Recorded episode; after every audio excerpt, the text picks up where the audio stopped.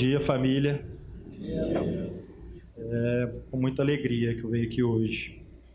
Realmente é uma alegria compartilhar de um domingo já com a minha família. Né? E quando estamos em igreja, estamos em família. E, então hoje, eu, como se eu estivesse em casa, compartilhando com meus irmãos, com os meus pais, com os meus familiares. E é assim que eu me sinto.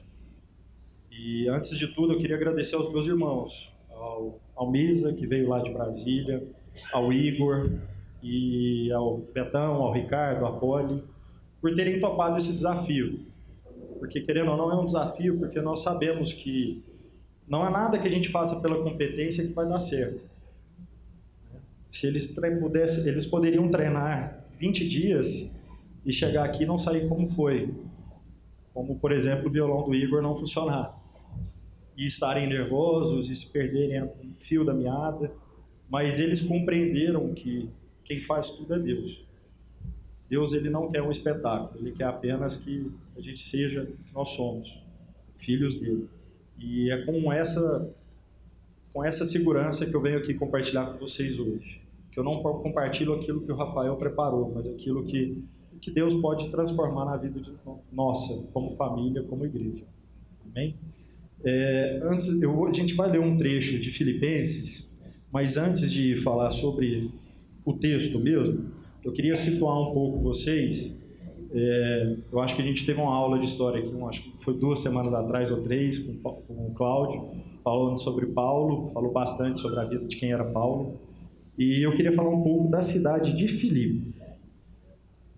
É, quem escreveu essa carta foi Paulo, é, o apóstolo Paulo. Essa é uma das epístolas conhecidas como uma das epístolas da prisão, porque Paulo estava preso em Roma quando a escreveu. E, e ela é direcionada à igreja de Filipe. O que, que, é a igreja de Filipe? Né? É, os filipenses eram um, um povo situado na Macedônia, que, que era é uma região muito próxima a Roma.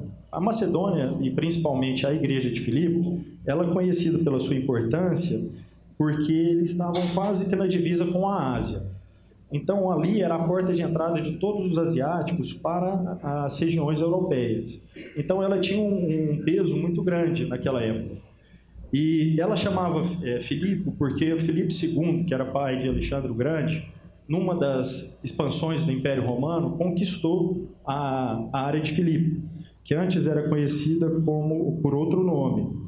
Então isso fez com que o povo de Filipe fosse reconhecido como o povo romano.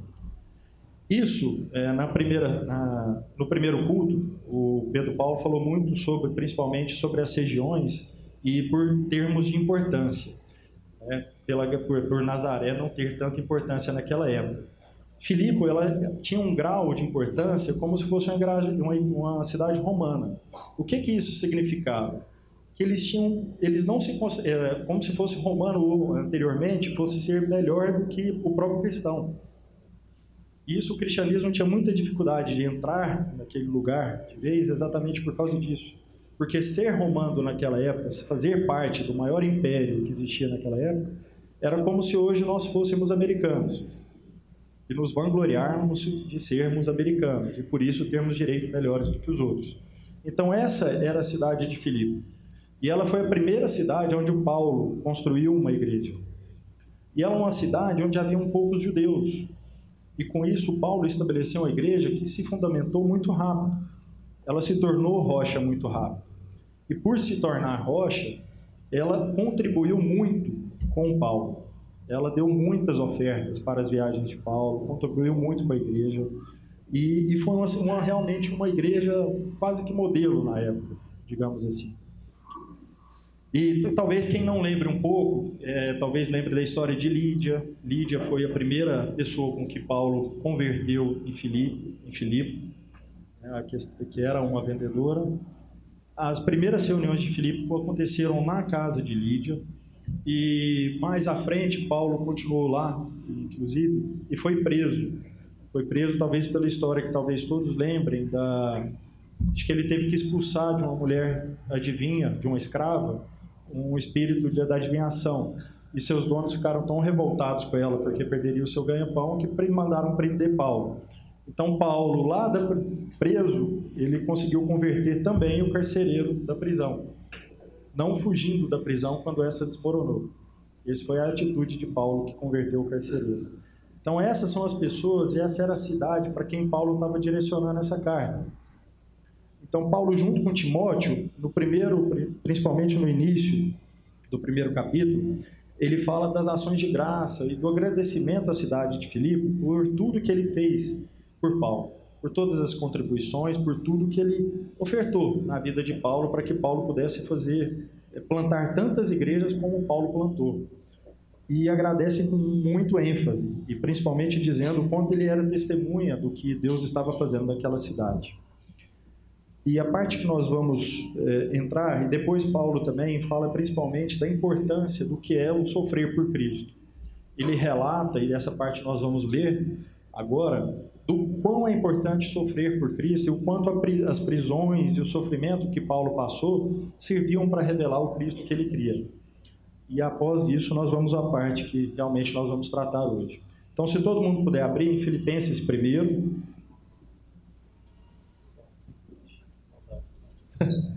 Então abram aí, pessoal, 1 Filipenses, nós vamos ler do 12 até o 30.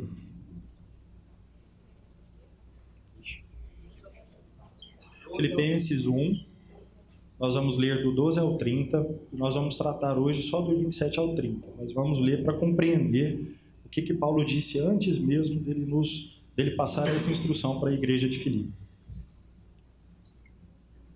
Quero ainda, irmãos, cientificar-vos de que as coisas que me aconteceram têm, antes, contribuído para o progresso do Evangelho, de maneira que as minhas cadeias em Cristo se tornaram conhecidas de toda a guarda pretoriana e de todos os demais.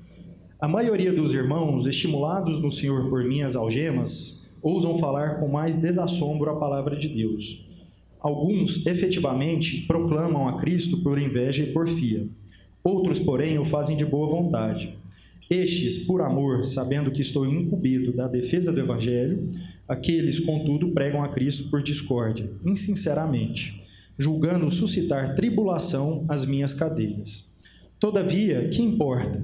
Uma vez que Cristo, de qualquer modo, está sendo pregado, quer por pretexto, quer por verdade, também com isto me regozijo. Sim, sempre me regozijarei porque estou certo que isto mesmo, pela vossa súplica e pela provisão do Espírito de Jesus Cristo, me redundará em libertação, segundo a minha ardente expectativa e esperança de que em nada serei envergonhado. Antes, com toda a ousadia, como sempre, também agora será Cristo engrandecido no meu corpo, quer pela vida, quer pela morte. Porquanto para mim o viver é Cristo e o morrer é lucro. Entretanto, se o viver na carne traz fruto para o meu trabalho, já não sei o que hei de escolher. Ora, de um e outro lado estou constrangido, tendo o desejo de partir e estar com Cristo, o que é incomparavelmente melhor. Mas por vossa causa é mais necessário permanecer na carne. E convencido disto, estou certo de que ficarei e permanecerei com todos vós, para o vosso progresso e gozo de da fé, a fim de que aumente quanto a mim o motivo de vos gloriardes em Cristo Jesus, pela minha presença de novo convosco. Agora vamos à parte que hoje a gente vai trabalhar. Vivei acima de tudo por modo digno do evangelho de Cristo, para que tu, para que ou indo ver-vos ou estando ausente, ouça no tocante a vós outros, que estáis firmes em um só espírito, como uma só alma, lutando juntos pela fé evangélica, e que em nada estáis intimidados pelos adversários Pois o que é para eles prova evidente de perdição é para vós outros de salvação. Isto da parte de Deus, porque vos foi concedida a graça de padecerdes por Cristo e não somente de crerdes nele. Pois tende o mesmo combate que viste em mim, e ainda agora, e ainda agora ouvis que é o meu. Amém, irmãos? Essa, essa passagem, é, eu até comecei a meditar nela ontem à noite, depois de um momento com alguns amigos meus. E o que, que eu achei mais interessante e queria compartilhar com vocês? Ele já começa nos relatando que vivei acima de tudo por modo digno do Evangelho de Cristo. Ou seja, primeiro ele diz que o Evangelho de Cristo é a nossa centralidade. O Evangelho de Jesus Cristo é onde nós devemos estar centrados. E nós devemos andar de forma digna como ele andou. E como Paulo andou? Aos olhos do mundo, Paulo andava de uma forma totalmente desregrada, preso, maltratado, pregando loucuras para os outros. E essa era a forma como Paulo andava. E ele nos chama para dizer como: andai de modo digno. Isso para as pessoas que não conheciam o evangelho, isso poderia parecer a maior loucura do mundo. Porque o que eles conheciam de Paulo é aquilo que os outros falavam de Paulo. E Paulo, em tese, seria quase com hipócrita, ladrão, totalmente preso, deplorável, né? alguém que quase um vira-casaca. Né? Então ele não tinha um valor propriamente para o mundo. Mas mesmo assim, Paulo nos exorta. Nos exorta após mostrar que o sofrimento dele era a base do evangelho, porque com o sofrimento dele ele poderia revelar o que Cristo era. Então, com isso, ele diz: andai de modo digno, como eu ando. Mais para frente, quando ele quer dizer combatendo com o mesmo ânimo pela fé do Evangelho. Ou seja, nós, igrejas, somos companheiros de guerra. Nós combatemos aquilo que o mundo acha por correto. Então, nós combatemos a opinião externa daquilo que Cristo é. Compreendem? Nós temos que enfrentar e, obviamente, com a, um enfrentando aquilo que o mundo concebe por verdade, isso vai gerar o quê? Uma perseguição e uma intimidação pelos adversários, como ele mesmo relata. Mas isso não quer dizer apenas algumas perseguições, como todos imaginam que naquela época eram. Não significa que nós vamos sofrer é, reprimendas, que vão nos bater ou que vão nos matar. Pode até ser que aconteça, em alguns lugares do mundo que acontece. Mas a grande questão para o nosso dia a dia é o quão Cristo você revela no seu dia a dia.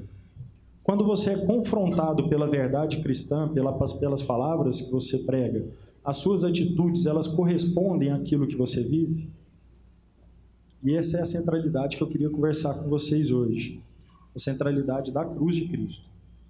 Porque em todo o Evangelho nós vamos ver sempre chegar ao final da cruz de Cristo.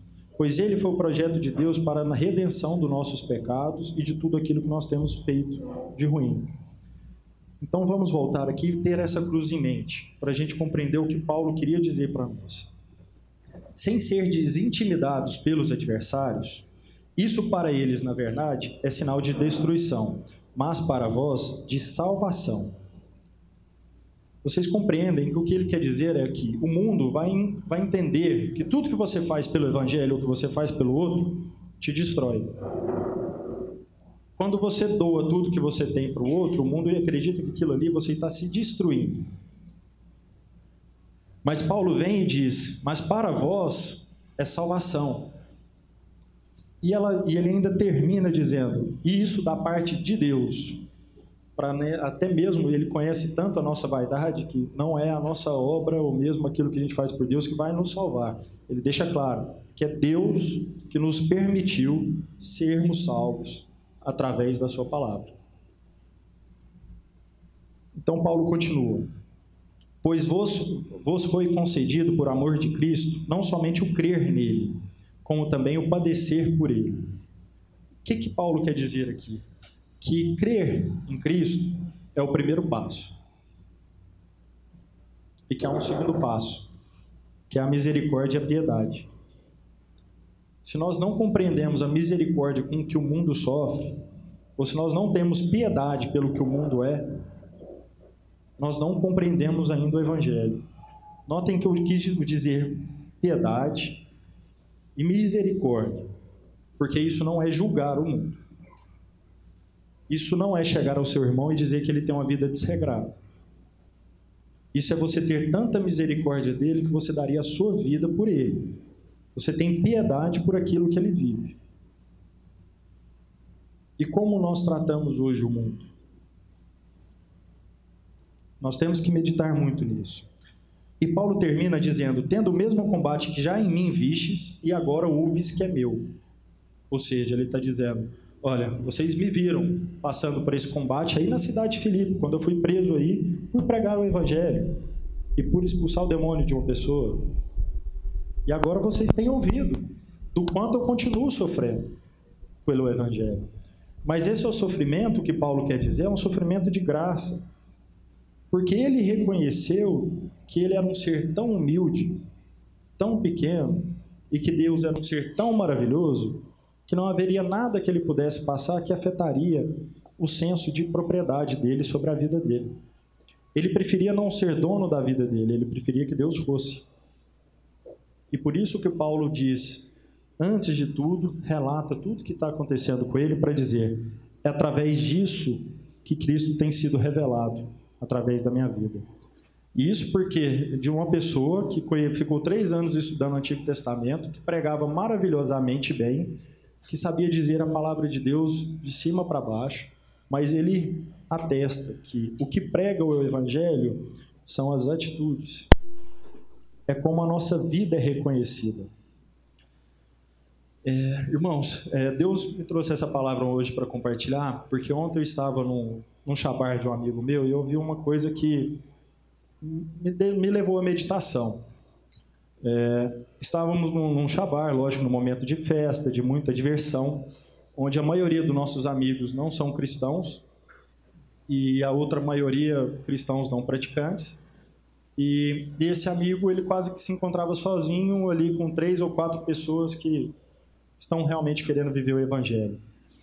E num momento quase de ápice da festa, de, de diversão aos olhos do mundo, ele parou, subiu ao palco, no momento que a banda tinha acabado de começar, para fazer uma oração.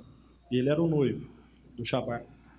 E ele chamou os companheiros que têm caminhado com a fé dele para que orassem por ele, estivessem com ele.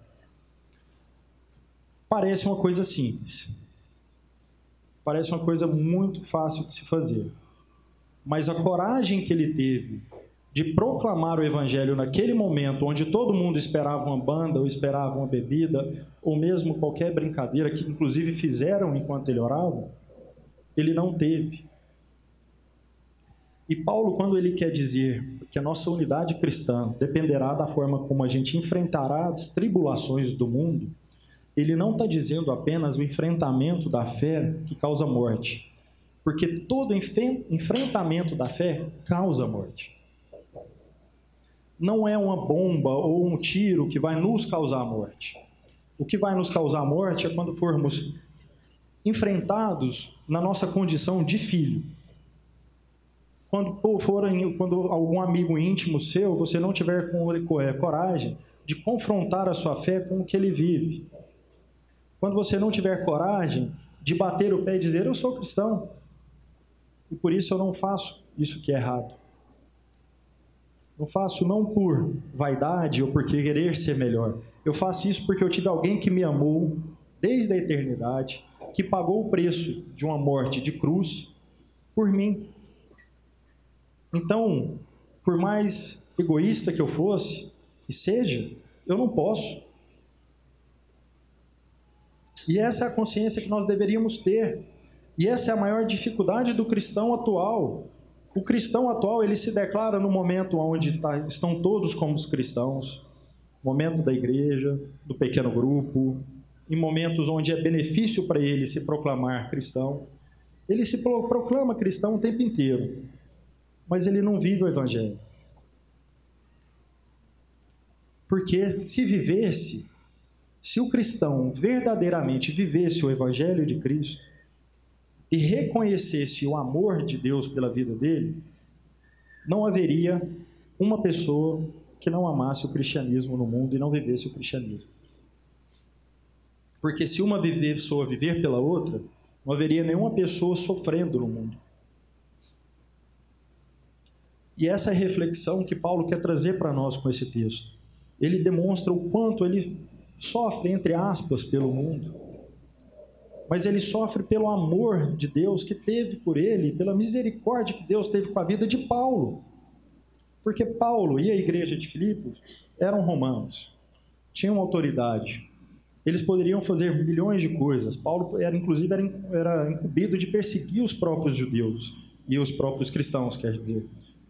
E ainda assim, ele abandonou tudo. Ele abandonou tudo por uma fé. Agora, o que levou Paulo a abandonar tudo? Isso é muito importante, porque é isso que está nos faltando. É isso que falta ao cristão.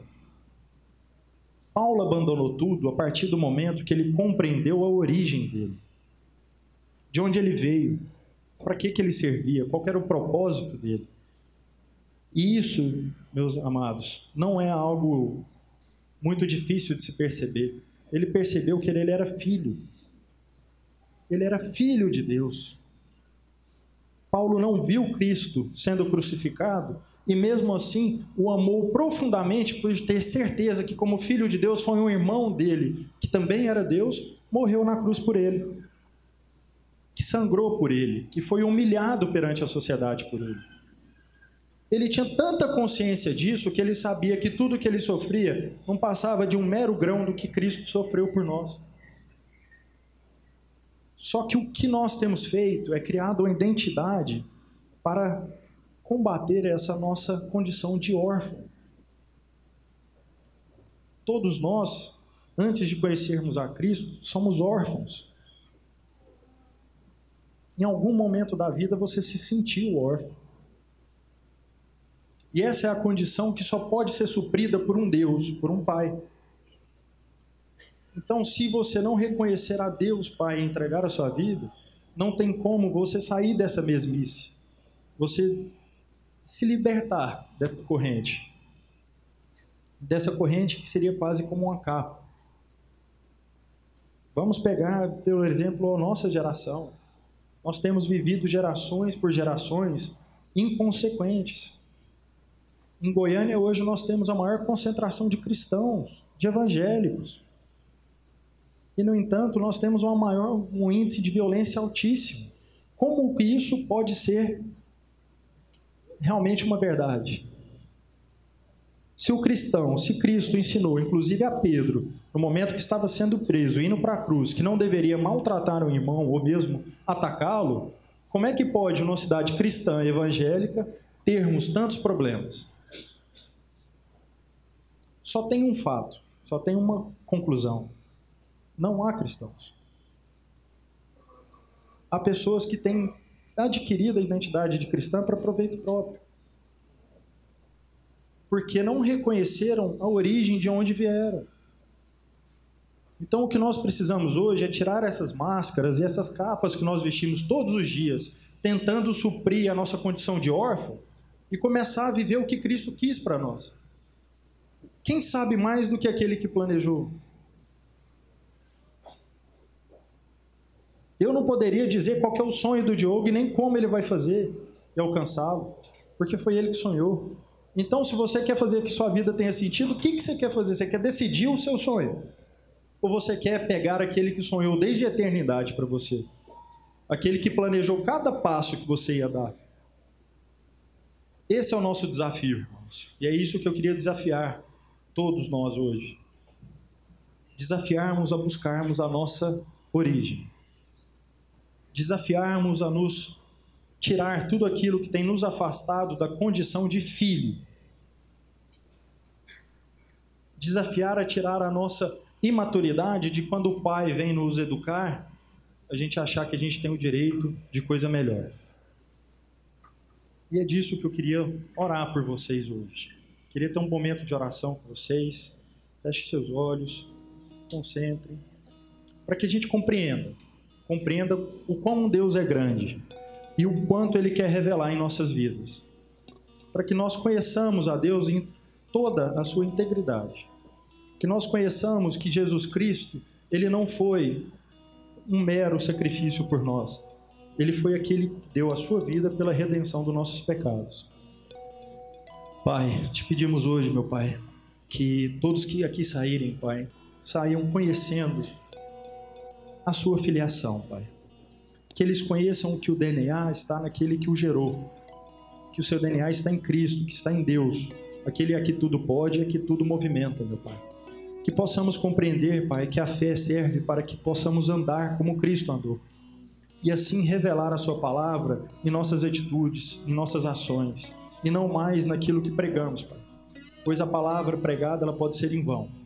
mas a atitude, a ação, ela perdura a eternidade, meu Pai. Assim como o sacrifício de Cristo até hoje tem perdoado todos os nossos pecados. Pai, possamos ter humildade, Pai, para sermos submissos ao Senhor. Submissos à Sua vontade, submissos a tudo que o Senhor colocar em nossa frente, Pai. Que concebamos que uma pedra, Pai, não é uma pedra de tropeço, Pai, mas é alguma forma de revelar o Senhor, meu Pai. Que um problema não é apenas um problema, Pai, mas que ali o Senhor poderá revelar como o seu filho age, como o seu filho se comporta diante de uma dificuldade, como o seu filho se comporta quando é enfrentado. Isso sim, Pai, irá revelar quem o Senhor é e o seu poder, Pai. Em nome de Jesus Cristo Nazareno, ao qual amamos, Pai, te peço muita sabedoria, Pai, para que a partir desse momento que for revelado, Pai, eu não volte mais atrás em minhas ações, Pai. Nome de Jesus. Amém, irmãos?